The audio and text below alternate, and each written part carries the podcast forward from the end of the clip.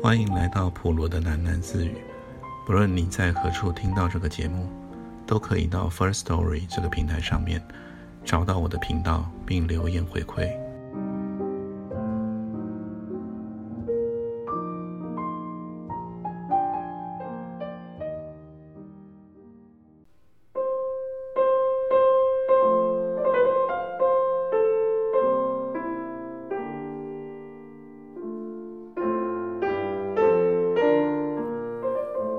今天是新的故事，片名是《饮酒歌》。此人姓蒋，叫蒋什么生的，到底叫蒋什么生，却很少有人知道。我们大家都叫他酒桶。我有个同学猫头，应该称他为舅舅的。有一次，我看见猫头在酒桶家的窗前。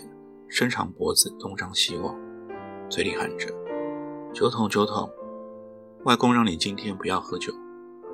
外婆说你夜里要给舅太公守丧。酒桶，你听见了吗？你不要忘喽。”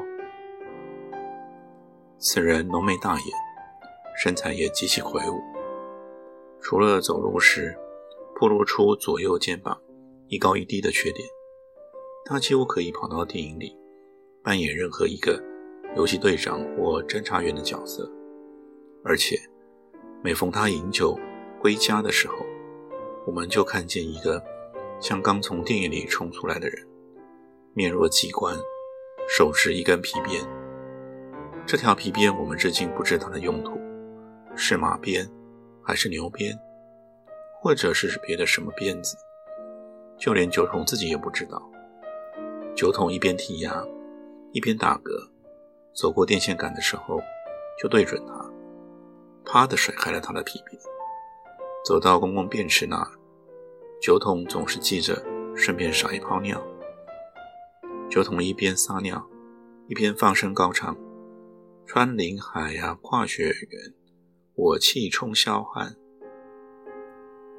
当我们谈到老家故里，当我们说起了酒桶这个人的时候，难免会有闻过是非的地方。假如我们这样谈起酒桶，有个人肯定会愤愤地跳出来大骂一声：“放屁！你们根本不知道酒桶是个什么东西。”那个人可能是幼儿园的李曼芬，也可能是杂货店的店员来替。他们一听到别人夸奖酒桶相貌堂堂，忍不住的会发出一声冷笑。有时候看见来替那种咬牙切齿的样子，你简直害怕他会休克过去。我们知道酒桶与李曼芬结过婚，与来替也结过婚，还有一个女儿。那两个女人提起他们的前次婚姻，就是满脸苦大仇深的表情。这样没什么意思，我们可以不去理睬他们。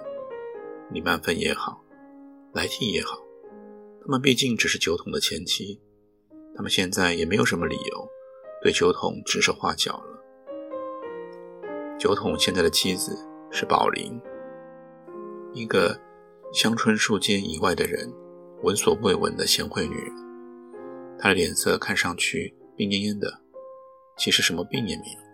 她的衣服袖子上总是套着两个蓝色的布袖套，还有她脚上。不分晴天下雨，常常穿着一双雨靴。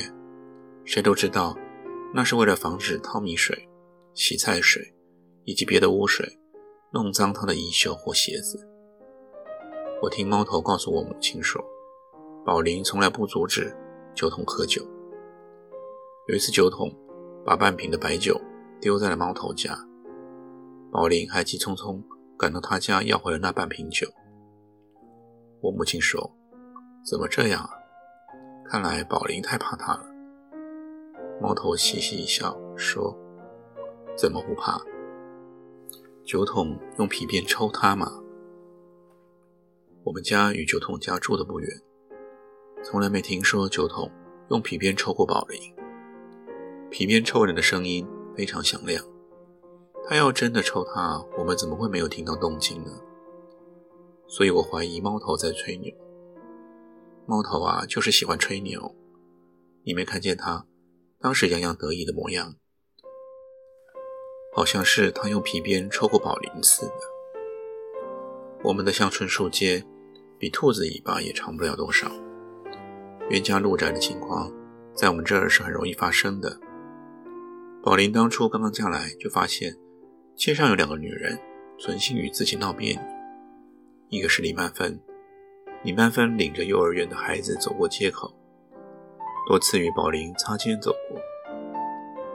宝林发现那个女人嘴里唱着歌，眼睛却直勾勾地盯着他看。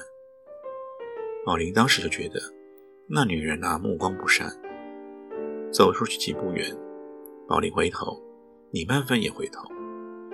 宝林清晰地听见李曼芬的一声嗤笑，即使是傻瓜也能听出。他的笑声里饱含着嘲讽与刻薄的意味。宝林回家后，就把李曼芬的模样描述给酒桶听。酒桶也不隐瞒什么，轻描淡写的说：“就是那个骚货啊！我结过两次婚，你是知道的吗？还有一个骚货呢，还有个骚货啊，在杂货店里面卖酱油。”宝林想躲避李曼芬还是比较容易的。他带到蒋家来的拖油瓶女儿已经上小学了，不需要去上李曼芬的幼儿园。但宝林作为一个家庭主妇，总是要去杂货店买油盐酱醋的。去杂货店便要碰到来替，来替爱憎分明，心里的一切都摆在脸上。光是摆放在脸上还不够，还出语伤人。宝林每次在来替手里买东西的时候，来替嘴里总是不干不净的。来替说：“有的男人啊，猪狗不如，嫁他不如嫁一条狗，狗还会看门呢。那种男人啊，除了会操，什么都不会。”宝林只当没听见。来替又说：“有的女人呐，天生就是贱，是个男人就嫁了，也不睁眼看一看。”枕头边上躺着个什么东西？哎呀，满身酒臭脚臭，从头臭到脚啊！宝林只当没听见。她不是那种爱吵架斗嘴的女人。她带着漠然的表情，看来替压油拱，突然伸出手指，指着油拱上的刻度说：“还要往上推一推啊！你那儿不是五百克，是四百九十克。”莱蒂怔了一下，随即把油拱上的浮标狠狠地敲了敲。“你的眼睛真厉害啊！”莱蒂无法遏制的尖声嚷嚷起来。“这么小的油拱，你看得这么清楚？那么大个酒桶饭桶，你怎么看不清楚呢？”宝林仍然不搭腔，只是在他提着油瓶走出杂货店的时候，才回过头，轻声说了一句。狗捉老鼠，多管闲事啊！就连蒋家的亲戚们，也对宝林的好脾气啧啧称道。而我认为，宝林是酒桶的忠诚的奴隶。有一天，酒桶在我家门口与我父亲下棋，下了几招，他就大叫起来：“宝林，宝林，到这来一趟！”宝林大概没听见，酒桶就捡起了一块碎瓦，朝自家门板上直去。宝林，宝林，你耳朵聋了！宝林风风火火地出来，一手抓着一只鞋垫，另一只手抓着把板刷。宝林说：“晚饭还没做呢，我在洗你的鞋子啊，洗了好几遍还有气味。”酒桶瞪了宝林一眼，说：“鞋垫是垫脚的。”又不能当饼干吃，洗那么干净干什么？说着，酒桶朝宝林招了招手：“过来，我背上痒得厉害，来给我搔搔痒。”然后，我们就看见宝林羞答答地站在酒桶的身后，把手伸到丈夫的蓝色工作服里，为他搔痒。搔了几下，宝林发现关起的人都含笑注视着他，宝林的手便惊慌地逃了出来。炉子上还烧着水呢。宝林这么叫了一声，人也一溜烟地逃走了。宝林就是这种像狸猫一样温顺木讷的女人。我我觉得她是一个忠诚的奴隶。就算是狸猫，有时也会用爪子去抓它的主人呢。宝林却只用他的双手煮饭、洗衣，还给酒桶搔痒。我母亲有一次在街上拦住了宝林，问：“听说你给酒桶买酒喝啊？你怎么能这样呢？买酒花钱是小事，惯坏了他啊，你自己吃苦啊。”宝林以应酬似的微笑回报我母亲，他嘴里不停地说：“是呀，是呀，就吃呀。”可你能看出来，他心里并不这么想。他心里不知在想些什么。我母亲忽然看见，他捂着嘴背过身去。我母亲不知道他想起了什么好笑的事。他听见宝林忽然扑哧一笑。你没听见酒桶喝醉了酒的骂人话吧？宝林忽然捂着嘴，忍着笑说：“骂的很有意思呢。他骂他爹是老乌龟，骂他妈是白骨精，骂他姐姐是野鸡，骂他的领导骂的最难听了。”宝林说到这儿难以挂齿，忍不住的咯咯笑了起来。我母亲看见宝林笑得满脸绯红，一只手用力的挤压着他的喉咙。他大概意识到有点失态了，就在自己的菜篮子里拎出两根大葱，异常慷慨地塞到我母亲的手里。他的眼睛盯着那两根大葱，心里却不知在想些什么。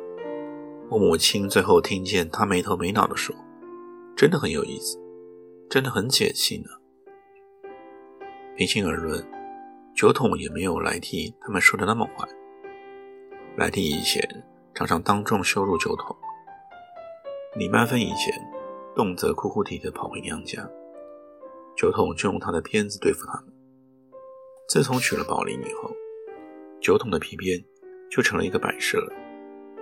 酒桶在厂里对工友们说：“我其实是想抽他的，可是找不到机会。他对我百依百顺，我有什么办法呢？”邻居们也可以证明，在宝林嫁给了酒桶的最初三年里，酒桶没有任何粗暴的记录。所以，当我们后来听见蒋家传来的惊天动地的狂叫时，我们都不相信自己的耳朵。不会是酒桶在打宝林吧？不会的，酒桶不会打宝林。人们这样匆匆地交谈着，涌到蒋家的时候。看见的却是他们所怀疑的事情。酒桶在打宝林，酒桶向宝林挥舞着那一条皮鞭，但是他甩鞭的技艺这几年大概生疏了，怎么甩也甩不着目标。噼啪有声的鞭风，是宝林一边尖叫，一边蹦蹦跳跳的，看上去像一个受惊的木偶。宝林尖叫着。没有粮食白酒，粮食白酒卖完了，卖完了！你这个酒鬼啊！酒桶说：“撒谎！昨天柜台里还有七八瓶，今天怎么会卖完了呢？你阳奉阴违，你想不给我喝啊？我他妈的才喝了三两！”宝林仍然尖叫着：“卖完了，卖完了！不信你自己去看呐，真的卖完了！你这个酒鬼啊！”酒桶说：“嘿嘿，你也敢骂我酒鬼？你再骂一遍给我听听。”